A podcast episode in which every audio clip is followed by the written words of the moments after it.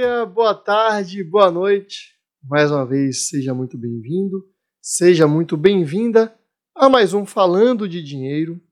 Hoje estamos em mais uma edição é, desse projeto né, do podcast. Para quem não me conhece, sou Rafael Carneiro, planejador financeiro. É, busco passar minha vida, meu tempo entendendo como a gente lida com dinheiro e buscando soluções para que essa relação seja a melhor possível. E aqui nesse podcast é um canal que eu tenho para conversar com vocês, para brincar com vocês, para falar com vocês sobre dinheiro. Lembrando que desde a edição passada do podcast que você encontra Spotify, Amazon, é, Google, é, Apple, você encontra em diversos canais, diversos tocadores é, de podcast. Desde a edição passada, estou disponibilizando também a gravação do podcast, o vídeo lá no YouTube. Então, se você não tem, não assina nenhum, nenhum canal, nenhum tocador de música, de podcast, você pode uh, acessar o, o, Falando de Dinheiro para ouvir, né, ver e ouvir lá no YouTube também. Acho que pode ser uma, uma alternativa para muita gente. Além disso, vocês podem entrar em contato comigo, podem ouvir o que eu falo, ver o que eu falo, ler o que eu falo, como eu penso, como eu me relaciono e busco que a gente se relacione com o dinheiro das minhas redes sociais, é, tanto no Twitter quanto no Instagram, Rafa B Carneiro, Rafael com PH, Rafa B Carneiro. Tranquilo? Vamos para o tema de hoje e quem leu a newsletter que saiu na segunda-feira, que o nome também é Falando de Dinheiro, viu que eu falei que eu sou uma pessoa chata, né? Eu sou uma pessoa chata, metódica, que me planejo me, tento me organizar na medida do possível. E eu já tinha me organizado para falar hoje é, sobre uh, finanças para casais. Como, como os casais podem lidar melhor, podem ter uma relação melhor com o dinheiro. E coincidiu, quem me segue lá no Twitter viu, que no sábado eu estava em uma festa e eu postei é, que eu vi um comentário né, de uma mesa tinham quatro casais numa mesa, as pessoas estavam conversando, aí uma mulher que é, é casada com um rapaz há algum tempinho já, ela comentou assim, é, eu não sei e nunca perguntei, nunca quis saber quanto ele ganha. Não me interessa quanto ele ganha. Desde que não me falte nada, eu não estou nem aí. Não vou entrar na intimidade de cada pessoa, não vou entrar na relação que cada casal tem. Cada um vai se relacionar da maneira que acha mais adequado, da maneira que fica melhor para o casal. Ponto. Esse é um ponto, não vou dizer se está certo ou se está errado. Mas esse posicionamento de não me interessa desde que não me falte nada pressupõe que a mulher é bancada pela pessoa. E isso pode acontecer com o homem sendo bancado pela mulher também. Não estou em julgamento de, de, de gênero, de se o homem tem que bancar, se a mulher tem que bancar, não. Estou no julgamento da relação, é nem julgamento, na consideração de uma relação. Pode ser dois homens, duas mulheres, um homem ou mulher, não interessa quem é, tem o, essa situação de poder dar tudo que o outro precisa. Mas essa posição de duas pessoas, duas pessoas, é uma relação, que uma delas diz: desde que não me falte nada, não me interessa quanto o outro ou a outra ganha, pressupõe que essa pessoa é bancada pela outra, porque ela, tá, ela não, não se interessa em saber o salário da outra, a renda da outra, desde que todos os seus desejos, todas as suas necessidades sejam atendidas. Errado, para Rafael, pessoa física, eu não considero um relacionamento legal. Para alguns casais, pode não ser. Pode ser legal, como era para esse casal, né? Mas isso gera algumas consequências de dependência, por exemplo. E gera algumas consequências de dominação ou submissão. Por um lado, dominação pelo outro. Se a pessoa depende daquela outra para que não te falte nada, é, como é que é no dia a dia, né? Como é que é, são as conversas, as discussões, a elaboração de planos já que um que banca tudo. É, acho que isso, assim, pode funcionar? Pode, desde que seja muito bem conversado e muito bem alinhado. No momento que tudo está bem, maravilha. Mas em um momento de crise, em um momento de dificuldade, como é que fica, né? Como é que, como é que, que é, é essa relação? Porque as dificuldades existem, as brigas vão existir. Então, muito cuidado é, se é o seu caso. Vou, se funciona muito bem, perfeito. Não, não vou dizer o que você tem que fazer em sua vida, mas é, tem um alerta grande para esse sentido aí, de que pode gerar uma relação de submissão, uma relação de dominação, e que de dependência, e se essa pessoa acontece alguma coisa, essa pessoa morre, como é que fica? Quem está vivo perde, entendeu? É algo que precisa, precisa de muito cuidado, algo que precisa de um, uma conversa, um entendimento muito bem feito, porque gera consequências é, que não são muito agradáveis. Mas voltando é, à, à, relação, né, eu queria, quis fazer esse comentário porque foi algo que aconteceu no fim de semana, inclusive, mas vamos para o que eu já tinha planejado falar com vocês hoje, já tinha é, organizado, separado alguns tópicos para esta, este podcast. É, algumas pessoas perguntam, alguns casais que eu atendo, alguns casais que me relacionam, falam, e aí, como é que faz, como é que é melhor para a gente se relacionar, como é que você acha que tem que ser, que não tem que ser?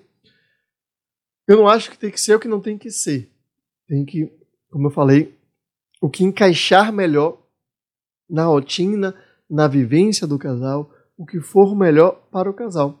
Mas existe, tem um caminho que eu gosto de sugerir, que eu gosto de apontar, que eu acredito que minimiza as brigas, minimiza os problemas. É, tem a, a, piada, né, que quando tá tudo bem, é meu bem para cá, meu bem, pra, meu bem vem cá, meu bem para cá, meu bem para lá, meu bem. E quando rolam os problemas, as, as, as brigas, são meus bens para cá, meus bens pra, seus bens para lá, né? Então, quando está tudo bem, a gente faz essa. É, é, tranquilo, não tem briga, não tem discussão, mas é, a partir do momento que gera algum. tem alguma desavença, algum contraponto, é melhor a gente evitar ou diminuir os espaços para é, estes problemas. É melhor a gente é, organizar para que tudo ocorra da melhor maneira possível, seja quando está bem, quando está ruim. E aí, qual a sugestão que eu faço? Primeira sugestão da divisão dos gastos é dividir de forma proporcional ao que cada um do casal ganha. Como assim, Rafael? Vamos supor um casal, Elisa e Antônio. Elisa e Antônio, eles ganham juntos, né, o casal, 10 mil reais. E eles gastam 9 mil. É, Elisa e Antônio têm uma renda do, de casal de 10 mil reais e têm umas despesas por mês de 9 mil reais. Sendo que Elisa ganha 6 mil e Antônio ganha 4 mil reais. Ou seja, do total da renda deles, 60% vem de Elisa, 40% vem de Antônio. E aí, qual é essa sugestão para a divisão dos gastos? A sugestão é que, da mesma forma que a renda é construída com 60% de Elisa e 40% de Antônio, que essa renda, essas despesas sejam também construídas na mesma proporção. 60% de Elisa, 40% de Antônio. Se eles gastam 9 mil reais, eu abri a calculadora aqui para inventei essa conta agora, né? É, eles gastam 9 mil reais. É, os 60% de, Antônio, de, de, de de Elisa, né, que ela vai, ela vai pagar, dá R$ 5.400. 5.400 é o que Elisa vai contribuir com as despesas da casa. E Antônio vai contribuir com 3.600. Vejam bem, é, Elisa ganha 6 mil, ela vai contribuir com todos os custos do casal com 5.400, sobrará para ela, para ela 600 reais. Antônio, ele ganha 4 mil, vai contribuir com todos os custos que o casal tem, com 3.600. Sobrará, sobrará para ele 400 reais. A gente pode ver que a gente, quando junta o casal, 10, 10 mil de renda e 9 mil de gasto, ah, sobra mil reais. uma sobra considerável. Mas quando a gente faz isso para conta individual, não é uma sobra tão considerável assim, né? Elisa fica com 600, Antônio com 400, para os gastos individuais do casal, ou da pessoa, né? Desculpa. É, isso é importante por dois pontos. Es, esses gastos estão elevados, eles devem procurar reduzir esses gastos, mas isso aí é um outro momento, é uma é outra situação.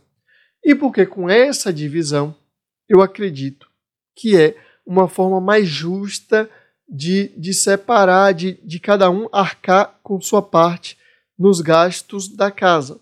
Como assim? Tem gente que prefere dividir meio a meio. Dividir no meio a meio seria 4,500 para cada. Antônio não poderia pagar, por exemplo, porque Antônio ganha 4 mil. E, pela renda que Antônio tem, a proporção, mesmo que ele pudesse pagar, se fosse uma renda um pouco maior, os gastos e tal, a proporção que Antônio pagaria seria muito maior em relação à proporção que Elisa pagaria, porque ela ganha mais. Eu, eu acredito, e eu, os casais que eu falo, que eu sugiro isso também, concordam, que é uma divisão que diminui aqueles muxoxos. Pô, estou pagando muito, eu ganho menos, estou pagando a mesma coisa que você, não está certo isso. Diminui aquele olhar torto e tal, diminui, briga, diminui as brigas. Quando está tudo bem, como eu falei, né, é mil maravilhas. Mas quando há uma dor de cabecinha, quando há uma discussão mínima que seja e tal, esse problema pode vir à tona e gerar uma bola de neve, uma cascata, né? Problemas em cascata. Então acredito que essa divisão proporcional ao que ganha, se um ganha 60 outro ganha 40, contribui com 60% das despesas, contribui com 40% das despesas. Isso aí vai permitir que cada um consiga também ter seu dinheiro próprio, consiga ter sua renda individualizada para seus gastos pessoais. Isso é muito importante também. E aí que vem a continuidade da dica. Primeiro, essa divisão, dividir conforme cada um ganha, ponto, beleza. Se você considera justo, você, seu, seu esposo, sua esposa, seu namorado, namorado, namorida, né? Seu companheiro ou companheira também consideram, eu acho que vale a pena colocar em prática. E aí vem o segundo ponto. A outra sugestão que eu faço é criar uma conta conjunta, uma conta do casal e aí, esse valor, esse 60%, esse 40%, 70%, 30%, esse valor do casal, da conta do casal, ser transferido para lá. Transfere essa conta para lá. Feita essa transferência, cada um, né, os dois, faz, fazem essa transferência. E a partir daí, todas as contas do casal, todas as contas da família, são pagas a partir dessa conta conjunta. Isso aí vai permitir que cada um tem a sua individualidade. Por exemplo, no caso de Elisa e Antônio, né, nosso, nosso casal aqui fictício, é, os é, quatro, 600 reais que sobraram de Elisa vão ficar na conta pessoal de Elisa. Os 400 reais que sobraram de Antônio vão ficar na conta pessoal de Antônio. Aqueles 9 mil que eles colocaram lá na conta conjunta vão para todas as contas que eles, enquanto casal, decidiram que serão pagas pelo casal. Condomínio, aluguel, energia, água, mercado, eh, jantares. E aí cada casal vai decidir a sua, seus critérios de o que são contas do casal. Pode incluir academia, já que ah, a gente faz um plano família, coloca na academia, não tem problema. Cada casal tem sua particularidade, tem seu entendimento, tem sua visão, de mundo, então cada casal divide conforme acha necessário. Isso aí vai aumentar ou vai diminuir o tamanho da conta do casal, né? Mas aí, o que vocês acordarem com gastos do casal vão ser pagos por esse valor que, estão, que está na, na conta conjunta. E o individual é tudo aquilo que é individual, de fato, tudo aquilo que está fora daque, de que a gente enxerga como conta do casal. Isso vai permitir que cada um tem a sua individualidade, que as contas da, da, da família sejam pagas é, de forma tranquila, vai incluir os dois. Por mais que um, um não goste de, de, conversar, a gente tem essa particularidade, tem gente que não gosta, tem gente que gosta mais de cuidar das finanças, tem gente que gosta menos. Por mais que tenha essa diferença, vai permitir, vai incluir os dois no, na visão geral do orçamento familiar. Porque você vai saber quanto tem na conta conjunta. Você vai comprar, você vai saber quanto tem. Isso vai fazer com que a gente, é, de maneira normal, de maneira tranquila, comece a planejar, comece a gastar menos também, a pensar em gastar menos, diminuir os custos do casal. Porque o que acontece às vezes é que só um cuida da conta do casal, só um paga, né? Me transfere aqui e tal, eu vou pagando aqui, junto aqui, me deve, preciso de tanto para pagar aqui e tal. E aí fala, ó, oh, está gastando muito. Aí a outra pessoa fica, pô, também toda hora você fala que está gastando muito e tal. Porque a pessoa, às vezes, não é por querer gastar muito, por ser consumista e tal, porque não está vendo aquela realidade. Então, quando se junta essa conta, a pessoa começa a enxergar, começa a ver que de fato está gastando muito. Isso é, atrai os dois para ver o, o, os gastos do casal e mantém a individualidade, mantém o entendimento geral é, é, de cada um enquanto pessoa. De, por exemplo, Elisa quer fazer uma surpresa para Antônio, para Antônio e se ela for fazer um gasto maiorzinho e tal, comprar um presente, alguma coisa assim, vai no cartão do casal. Aí chega a notificação para Antônio. Ou fala, poxa Antônio, estou querendo comprar aquilo ali, o que, é que você acha para você e tal. Elisa pode comprar com o dinheiro que ela tem, juntar dois, três meses, juntou um dinheirinho, comprou sem Antônio saber, ou quer fazer um gasto pessoal mesmo, que não, não vai interferir nas finanças do casal, mas que não precisa se justificar para o outro. Vai ter, tem que ter a conversa né, no casal normal, mas não precisa, ó, posso fazer essa compra? Não é posso fazer. Elisa tem os 600 dela, como Antônio tem os 400 dele, pode fazer a compra que não vai afetar o planejamento do casal, não vai complicar as finanças do casal. Essa é a forma que você consegue organizar as finanças do casal e mantém sua individualidade para que você consiga fazer suas compras, consiga fazer seus, seus suas, é, suas estripulias, digamos assim, financeiras, que às vezes a gente precisa gastar um pouco mais em algumas coisas também, sem complicar, sempre de justificativa, sem ter que ficar se justificando que estou gastando muito aqui e ali. Não, você tem seu dinheiro individual para isso. É, eu acredito e eu vejo que essa é uma forma tranquila de se fazer. Aí também entra outro ponto. É, vejo muita gente que alguns casais estão namorando aquela fase que não, não, quer fazer casamento, né, mas não sabe se ainda é namoro, se já está mais sério, se mora junto, se não mora junto. E é difícil nesse momento a gente propor algo assim, porque às vezes outra pessoa fica, bom, não sei como é que vai reagir e tal. Uma sugestão: comece fazendo essa divisão, juntar, não precisa ir de vez. Comece aos poucos, porque aí você vai até medindo como a outra pessoa age em relação ao dinheiro. Ah, vamos, começa com, estou planejando uma viagem para o ano que vem. Vamos fazer uma conta conjunta aqui para a gente colocando esse dinheiro todo mês da viagem. Todo mês a gente coloca tanto para a viagem, faz um acordo. Aí se a pessoa coloca um mês, colocou dois meses, não colocou um mês, você, pô, pode ter esquecido, vamos ver o mês, mês que vem como é que vai ser. Não colocou outro mês, você já, ó, fulaninho, fulaninha, tá faltando esse dinheiro aqui, você não colocou, o que aconteceu? Esqueceu? Dá uma lembrada. Você vai ver se de fato está esquecendo, se não está esquecendo, se é enrolada, se a pessoa não quer pagar mesmo, está com dificuldade financeira. Você vai. É um termômetro para você ver como aquela pessoa é, lida com os compromissos, lida com o lado financeiro e evita que essa surpresa aconteça somente depois que casou. Então você já tem uma. Já vai se preparando para, na hora de juntar os panos, já sabe como é que cada um funciona. Eu acredito que essa é uma maneira tranquila de dividir percentualmente o quanto cada um ganha e, após essa divisão percentual de, de, dos gastos, né, é, dividir também, criar uma conta conjunta para que esse valor seja depositado lá. As contas do casal, que aí cada um acerta, cada casal vai acertar o que são essas contas do casal, saem de lá. As contas individuais ficam na conta individual. Ah, Rafael, e como eu faço em relação aos investimentos? As corretoras é, não é comum aceitar conta casal, é conta individual, ou conta conjunta, é conta individual. Como faz? Bem, é, primeiro ponto que, se você tem união estável, ou você é casado em comunhão total, comunhão é, parcial de bem, não tem dor de cabeça. Metade do patrimônio é de cada um, metade já foi.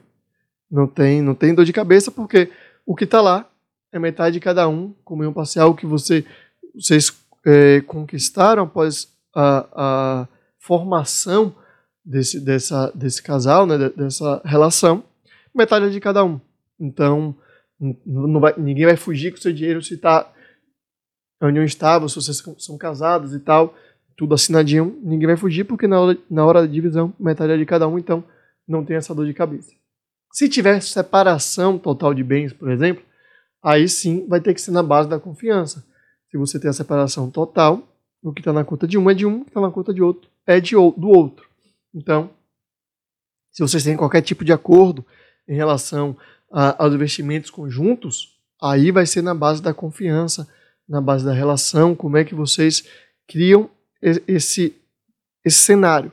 Mas se a união estável, comunhão parcial, não tem muita dor de cabeça não, porque o que estiver lá na conta de um ou na conta do outro já é, por lei, metade para cada um. Eu acho que diminui muito os problemas.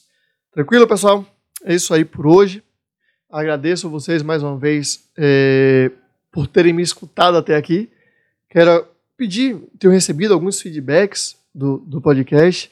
Que você tiver sugestão, crítica, pode falar comigo, seja pela, pelo Twitter, pelo Instagram, pelo WhatsApp, por onde for. Convidar também para assinar a newsletter, está aqui na, no, na descrição do episódio, tá também minhas redes sociais.